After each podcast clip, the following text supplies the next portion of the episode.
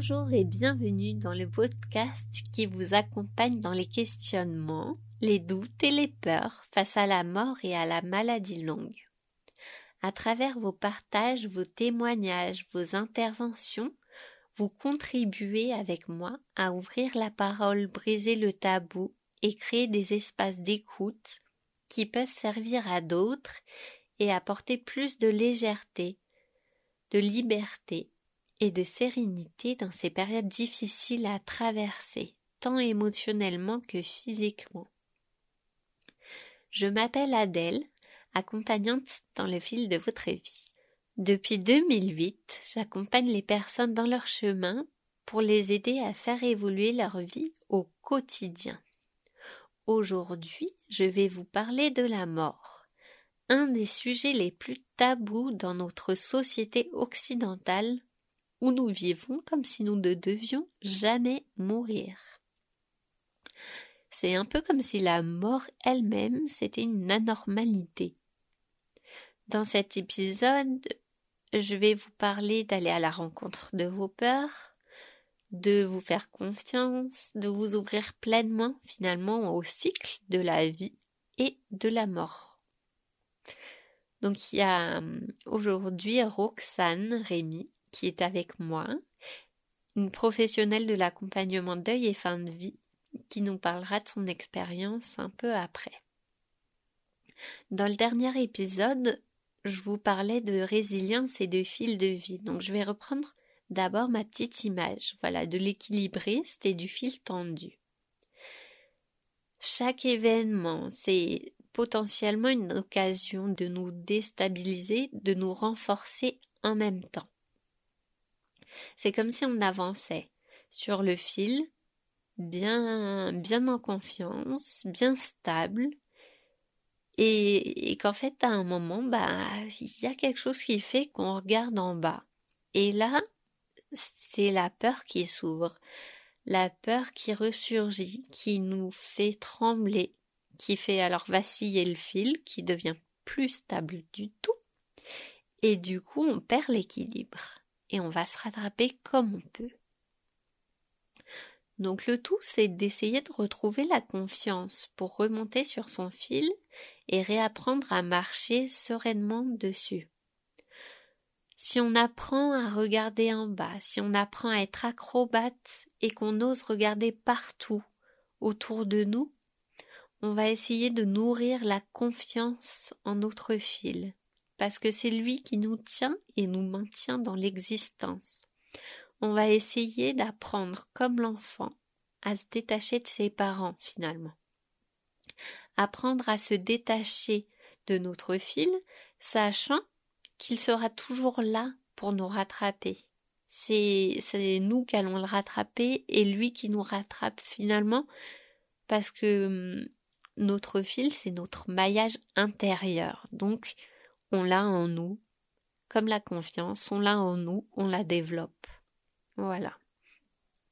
La vie et la mort, finalement, font partie du même cycle. C'est, une boucle où on vit, on meurt. La matière prend forme, puis se déforme et se reforme. Elle évolue. L'eau dans une casserole, si elle bout trop longtemps, elle va s'évaporer. Est-ce que pour autant elle disparaît? Ben non elle est devenue vapeur d'eau. Elle s'est transformée. Chaque jour, on se transforme, sans même en avoir conscience. Chaque jour, on meurt un peu pour renaître différent le lendemain. Finalement, la mort, c'est quoi? Chacun a une conviction intime et profonde de ce qu'est la mort. Certains disent que c'est le vide total. Il y en a d'autres qui vont dire qu'on se réincarne. Il y en a encore qui vont dire qu'il y a l'enfer, qu'il y a le paradis après la vie. Moi, je pense que ce qui est important, c'est pas une réponse. Tout est vrai, tout est faux. Ce qui est important pour moi, en tout cas, c'est le sens qu'on va mettre derrière la notion de mort. Chacun va avoir sa vérité brute qui peut évoluer selon nos expériences, nos ressentis, notre culture, nos émotions. Si on voit arrêt total, vide, néant, forcément il n'y a rien à quoi on peut se raccrocher. C'est pour ça ce que je vous invite à faire dans cet épisode, et on, le fera à la fin, une petite visualisation pour vous guider dans cette recherche. C'est vraiment pas de chercher euh, ce qui est vrai, ce qui est faux, on s'en fiche en fait. Mais c'est de vous inventer une histoire.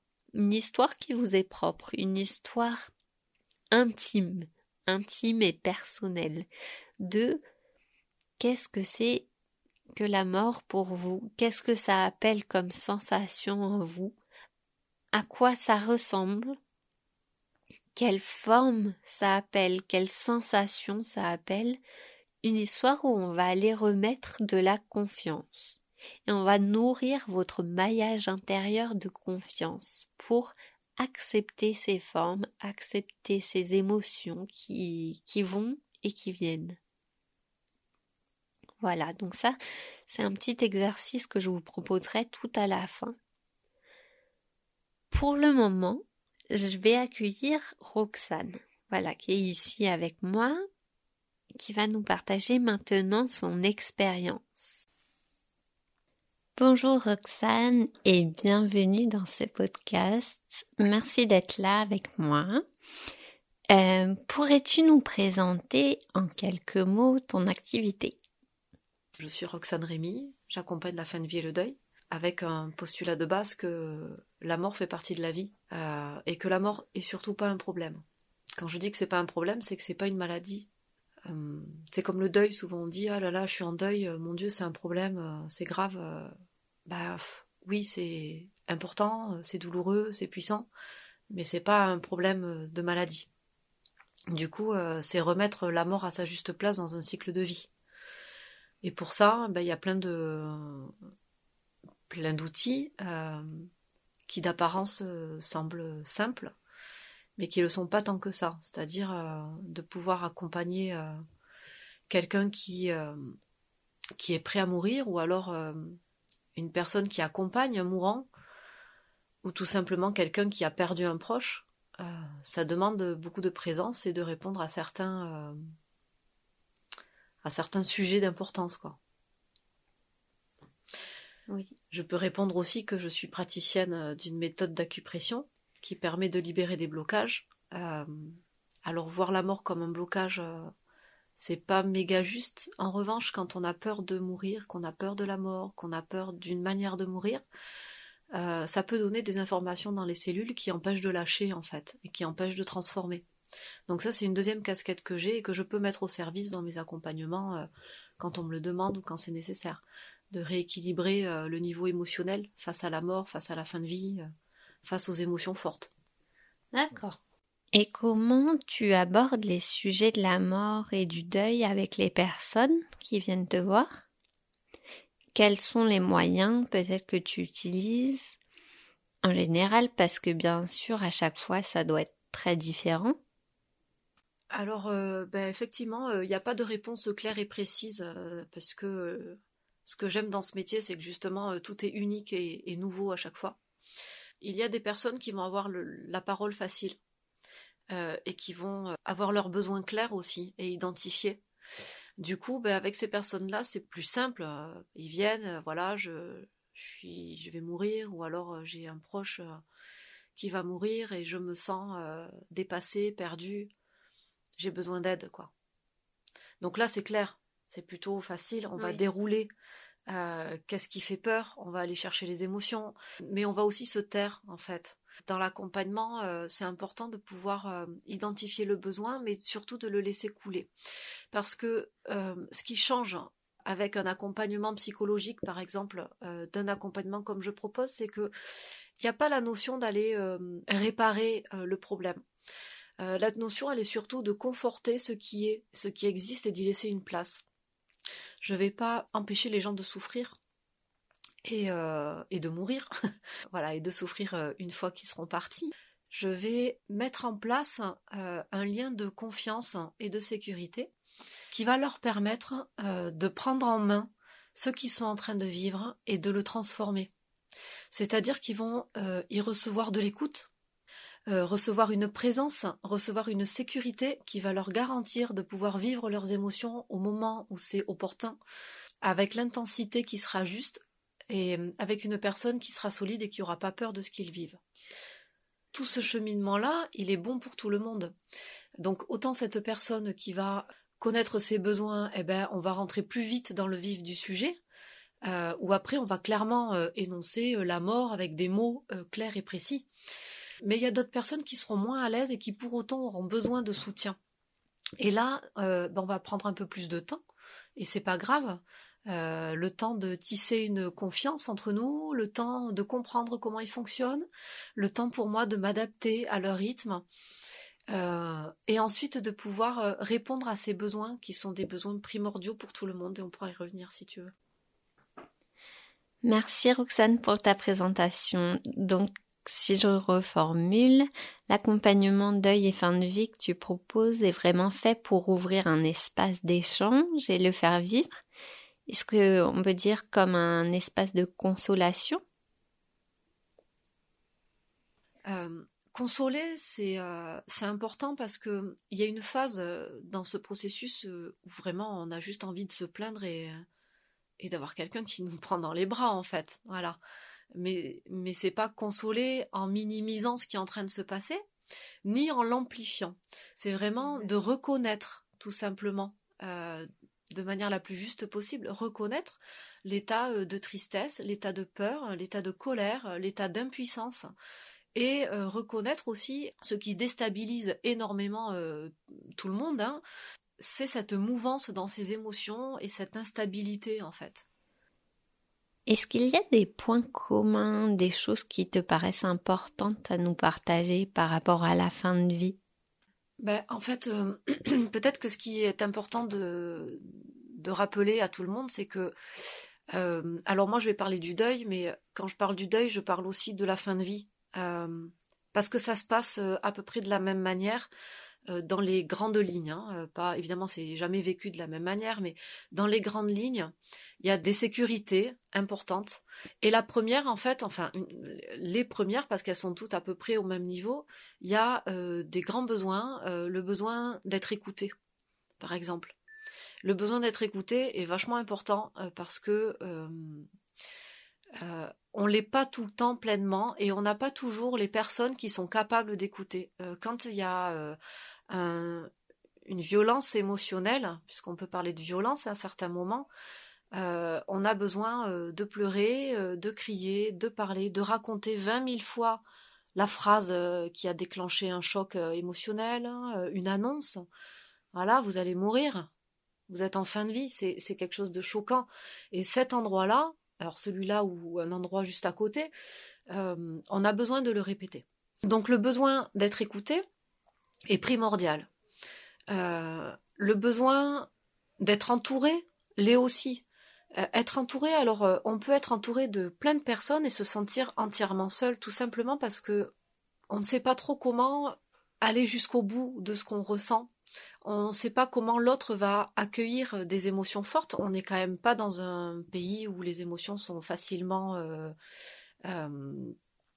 euh, accueillies, euh, où ça va pas faire bouger des choses à l'intérieur de notre interlocuteur. Hein. quand moi j'accueille des, des mamans qui ont perdu un bébé, par exemple, clairement, ce qui ressort, c'est le besoin de raconter, mais de pas savoir à qui parce que parce qu'en face euh, ben ça fait des projections parce qu'en fait on n'a pas de mots parce qu'on sait pas euh, comment euh, rassurer et puis ça va quand même aller frapper l'histoire de chacun quoi et du coup, oui, euh, ça, ça vient en écho justement avec cette gêne qu'on peut créer, cet isolement aussi, que, voilà, auquel on peut faire face dans des périodes comme ça, qu'on se sent seul. En fait. Exactement. Et, euh, et souvent, euh, j'ai des clients qui me qui m'expliquent qu'ils sont entourés de leurs femmes, de leurs parents, de leurs enfants alors ça convient à un moment donné, c'est très très important d'être entouré. En revanche, il y a toujours une limite à un moment donné, parce que cette limite, elle tient tout simplement qu'on n'est pas tous capables de d'accueillir H24 et pendant des mois, voire des années, puisque n'oublions pas que ça dure longtemps, euh, un processus, mmh. euh, le chagrin, l'impuissance, la colère.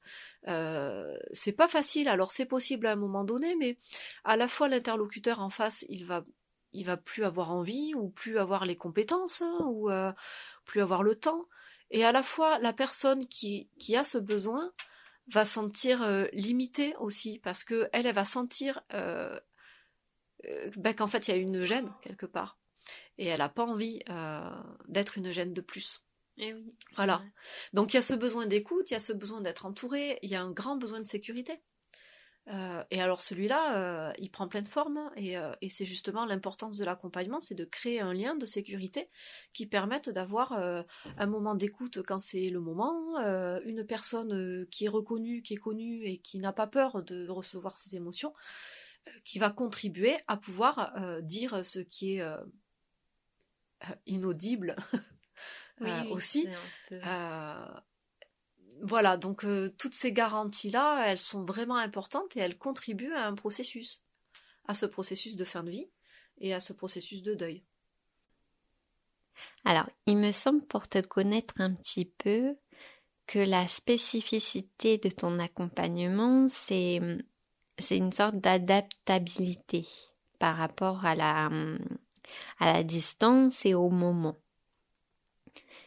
Parce que les voilà le, le deuil, la fin de vie sont, sont des hum, instants où l'émotion peut changer très très vite d'un instant à l'autre. Donc voilà, par rapport à ça, qu'est-ce que tu pourrais nous, nous en dire? Alors en fait, quand je parle de distance, moi je parle d'instant. Euh, c'est juste que euh, j'utilise un outil distanciel comme les visios, euh, comme euh, les audios. Donc je l'appelle euh, accompagnement à distance parce que euh, c'est on se voit pas, on se touche pas. En revanche, ça répond à un besoin urgent de pouvoir justement euh, confier quelque chose au moment euh, T, quoi. Pas dix minutes après ou deux jours après. Voilà. Donc, il y a, en fait, on peut demander un accompagnement en fonction de son besoin. Moi, je reviens toujours sur les besoins. hein. C'est, pénible, Oui, hein. non, Mais euh, les personnes qui ont un besoin de proximité, qui ont besoin de câlin, qui ont besoin euh, de chaleur physique, qui ont besoin d'un contact humain euh, proche, euh, effectivement, ce sera bien qu'ils soient dans la région. Comme ça, on peut aller se balader, on peut aller boire un thé, on peut aller sur la tombe, on peut aller se recueillir quelque part, on peut, je peux accompagner un rendez-vous médical, un rendez-vous n'importe où. Voilà. Moi, je deviens un outil à ce moment-là. Mais il y a des personnes qui vont avoir besoin euh, d'une présence, d'une chaleur, d'une écoute et d'une disponibilité, mais qui sont pas forcément euh, euh, câlins, bisous, papouilles. Et là, on peut être dans de la distance, c'est-à-dire de la vraie distance, c'est-à-dire qu'on se verra peut-être jamais. Alors peut-être on va se faire une visio, peut-être on va s'envoyer une photo, enfin on va, il va quand même se créer un lien intime, c'est-à-dire qu'on va savoir qui on est, mais tout va passer par un canal distanciel. Mais dans cette distance, il y aura tout autant de présence, euh, d'enveloppement euh, et de disponibilité. C'est juste que ça passera par autre chose. Et là, euh, et là, ça dépend des besoins des gens. C'est-à-dire que si moi, je suis pas hyper à l'aise à l'idée de devoir euh, voir quelqu'un, que c'est plus simple pour moi euh, d'être en distance parce que je peux euh, appeler quand je veux, parce que je peux pas me montrer parce que j'aime pas trop mon image, j'ai pas envie qu'on me voit avec mes yeux bouffis, et, hein, c'est ok, c'est respecté. Donc on peut être, donc on- je peux accompagner des gens qui habitent loin, à condition que ce soit leurs besoins. Oui, voilà. Je peux accompagner les gens proches. euh, et même s'ils sont proches, je peux les accompagner à distance. C'est-à-dire que si leur besoin, c'est pas d'avoir euh, une personne euh, pour les accompagner sur un lieu précis, euh, c'est ok. Mais l'un comme l'autre, il y a un point commun, c'est le point de l'audio. Moi, je travaille beaucoup avec les audios. C'est un outil qui me plaît vraiment et qui répond surtout à, à ce besoin de proximité instantanée. Donc c'est ce que j'appelle la distance en fait, mais c'est pas le bon mot. Le bon, c'est un accompagnement à l'instant. Et je prends l'exemple, souvent le même, mais c'est le plus important, en tout cas c'est celui qui a été le plus fort pour moi. C'est une maman euh, qui a perdu un enfant, alors qui était déjà maman d'un garçon, et qui a perdu son bébé. Ben, cette maman, pendant des semaines et des mois, elle est allée amener son fils à l'école. Voilà, à 9h, elle pose à l'école et puis elle repart, elle fait ses affaires. Et puis un jour, elle pose à l'école et là, elle fond en larmes parce qu'elle se rend compte ce jour-là que son bébé n'ira jamais à l'école. Mais c'est à ce moment-là qu'elle m'a appelé. Alors quand je dis appeler, euh, c'est euh, un audio parce que je suis pas toujours euh, disponible directement. Par contre, elle m'a posé cet audio et le fait de le poser, ça lui a permis d'être immédiatement enveloppée par moi. Elle a été immédiatement dans une sécurité de pouvoir le dire à quelqu'un qu'elle connaît. elle sait pourquoi, elle sait comment, elle sait qu'elle aura pas de jugement et qu'elle aura un retour. C'est-à-dire que cet audio, même si je l'entends que deux heures après, ou peut-être de suite, hein, je vais répondre. Et elle sera pas toute seule. Donc voilà, ces, ces audios à l'instant, ils sont, ils sont pour tout le monde et c'est ce que je propose en plus des, des heures de présence. Voilà. Euh, donc les heures de présence, que ce soit des heures de présence physique ou des heures de présence euh, à distance.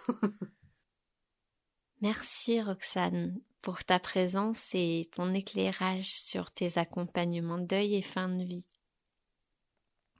Vous aurez en description tous les liens pour, euh, pour la rejoindre si vous avez envie voilà de, de la connaître un peu plus.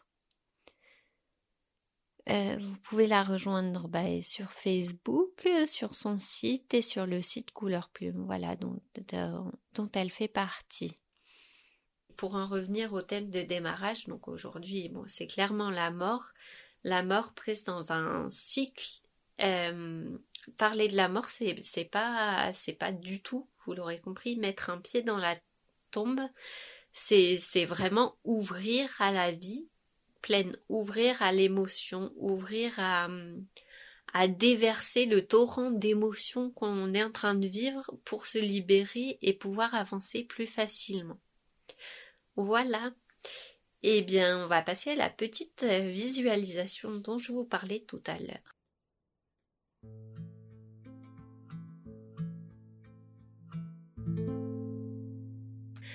Donc je vous invite à fermer les yeux, à prendre une grande inspiration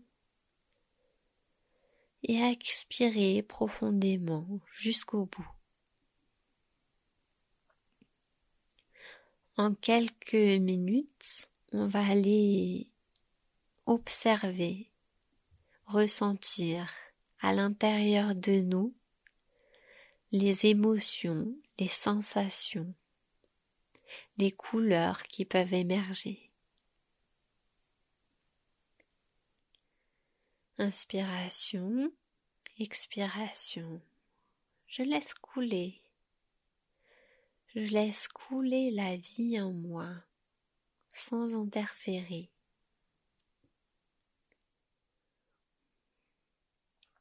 Et petit à petit, je commence à voir, à entrevoir mon maillage intérieur. Un petit fil au niveau de mon cœur qui prend les reflets d'ombre et de lumière un petit fil doré, doré et transparent, translucide. Je le suis regard de mon regard intérieur. Je le vois recouvrir mon cœur d'un maillage doux et rassurant. j'entreperçois à travers les mailles des zones d'ombre, des failles, des trous.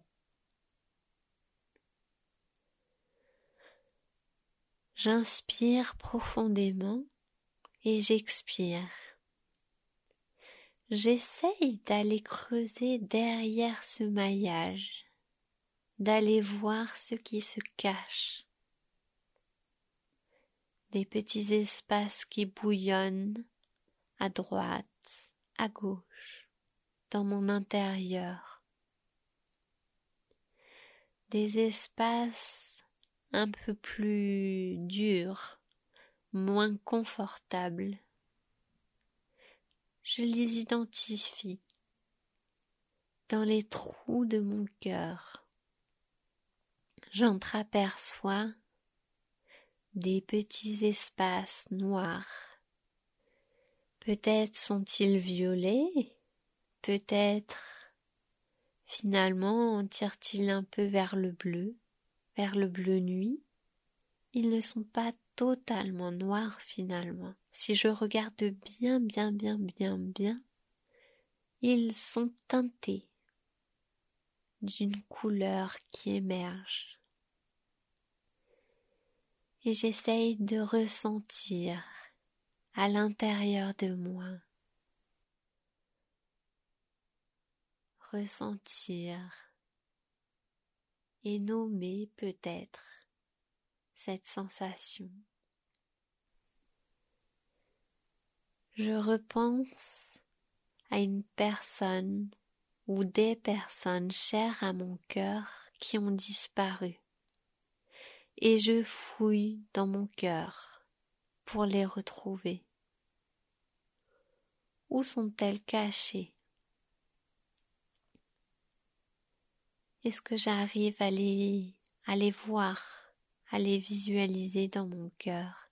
Quelle est leur forme? Quelles sont leurs couleurs? Je laisse mon maillage intérieur se teinter de tous ces souvenirs, de toutes ces sensations. Je laisse remonter les joies, les douleurs. Je laisse remonter les plaisirs, les peurs. Tout est juste.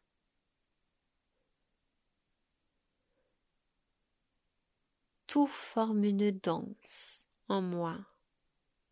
Je sens mon cœur qui s'agite, qui bouillonne, qui bouillonne de vie.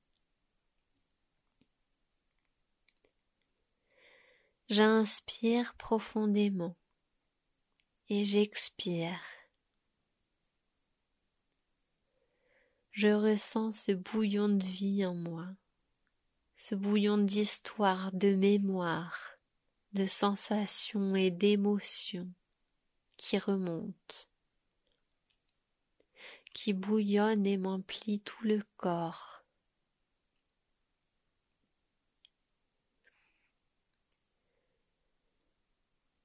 Puis je me recentre petit à petit?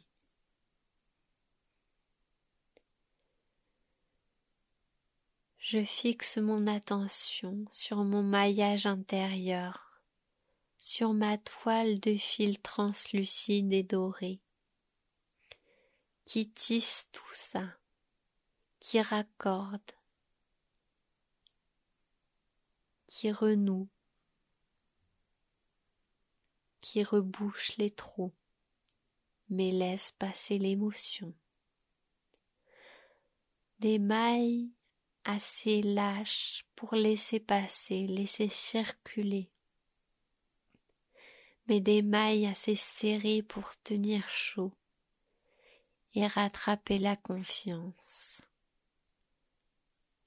La confiance qui passe dans tout le fil du maillage pour faire circuler la confiance en moi. Confiance, tout est à l'intérieur de moi, tout peut s'exprimer à l'extérieur de moi. Tout peut circuler et je ressens, je fixe mon attention sur mes sensations, sur mes souvenirs, sur mes émotions.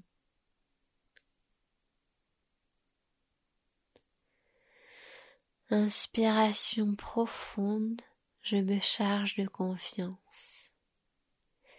À l'expiration, je diffuse cette confiance dans tout mon corps jusqu'au bout des orteils et jusqu'au bout des doigts.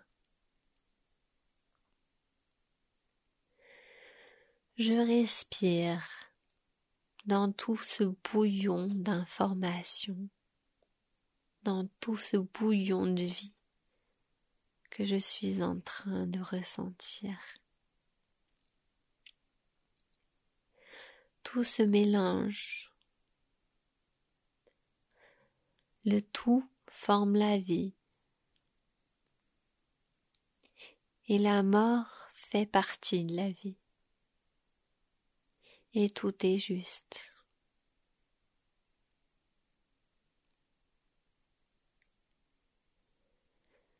J'inspire profondément et j'expire. Je me vois en train de donner la main à mes peurs. Je me vois en train de danser dans mon cœur à l'intérieur. Je danse autour du feu sans m'y brûler.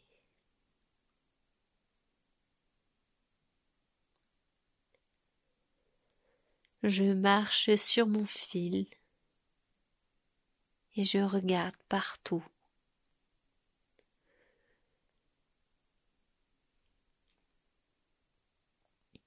Je marche sur mon fil et je regarde devant.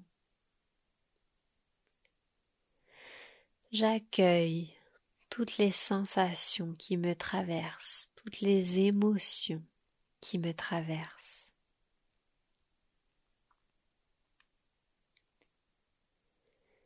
et je me recentre. Je me recentre au niveau de mon cœur, sur mon maillage intérieur. Inspiration profonde, expiration.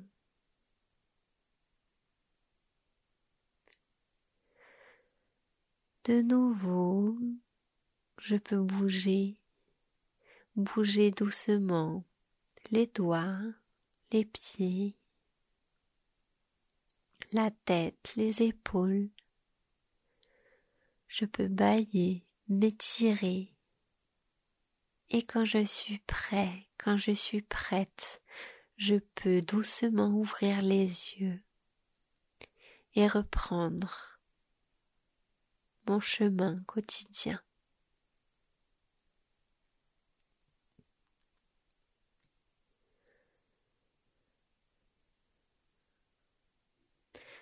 Voilà pour cette petite visualisation du jour. J'espère qu'elle vous aura aidé à aller à la rencontre de vos émotions intérieures et aller à la rencontre de vos peurs.